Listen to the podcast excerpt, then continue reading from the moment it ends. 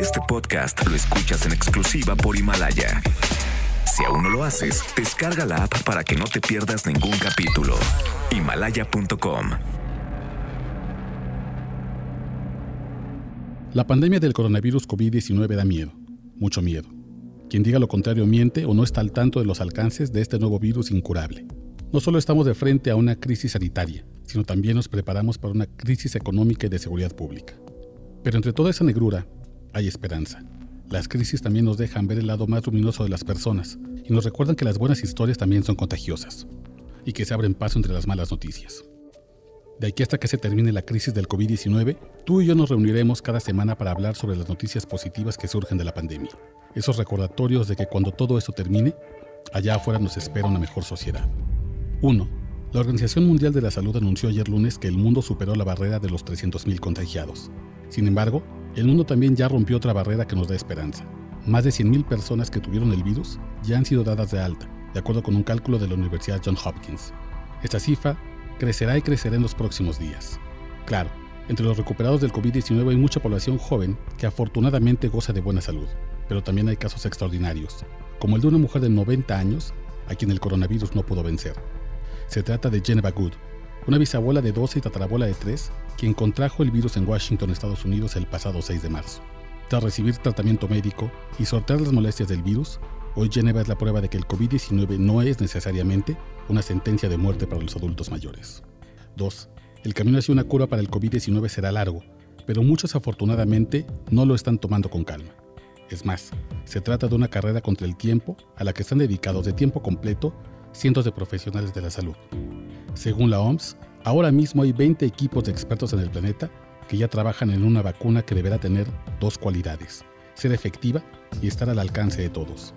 Incluso, el doctor Mike Ryan, director ejecutivo del programa de emergencias de la OMS, confirmó que las pruebas en humanos comenzaron la semana pasada en un movimiento que llamó sin precedentes por su velocidad. 3. Las elecciones les dejaron fuertes divisiones el año pasado, pero la pandemia parece estar reparando esas grietas, y el pegamento es el cuidado de los otros. Cada noche a las 8 en punto, los españoles que están confinados en sus casas salen a los balcones o abren las ventanas de sus viviendas para dar un estruendoso aplauso a los médicos y enfermeras que están en la primera línea de batalla contra el coronavirus. Esto ha sido aprovechado por una cuidadora de adultos en la ciudad de Vigo, España, para animar a Herman, un hombre de 80 años que vive con Alzheimer y que en su juventud aprendió a tocar la armónica.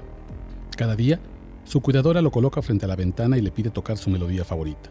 Cuando dan las 8 de la noche, ella le hace creer que los aplausos son solo para él, y él se echa a reír, feliz de dar otro concierto. 4. El aislamiento provocado por el virus ha sido un respiro de aire fresco para el ambiente, literalmente. La ausencia de seres humanos en centros de trabajo y en las calles ha limpiado el aire de ciudades como Nueva York, Seattle y California. En solo unos días la contaminación ha bajado hasta niveles similares a los de años pasados. En China sucedió algo similar. La NASA encontró un aire más limpio para alivio de uno de los países más contaminados del mundo. Y lo que el coronavirus quita, también da. El científico Marshall Burke de la Universidad de Stanford calcula que la mejora en la calidad del aire ya podría haber salvado hasta 75.000 personas de morir prematuramente por enfermedades respiratorias.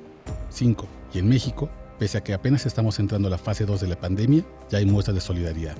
Ante la preocupación de los restauranteros por quebrar o despedir a sus empleados ante la cuarentena, ha surgido una iniciativa social llamada bonos gastronómicos, es decir, que la gente que pueda hacerlo compre por adelantado un cupón de 500 pesos o más en su restaurante favorito para usarlo cuando la pandemia pase.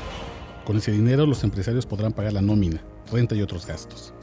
Y seguir trabajando hasta que la normalidad llegue más temprano que tarde, porque llegará. De eso no hay duda. Este podcast lo escuchas en exclusiva por Himalaya. Si aún no lo haces, descarga la app para que no te pierdas ningún capítulo. Himalaya.com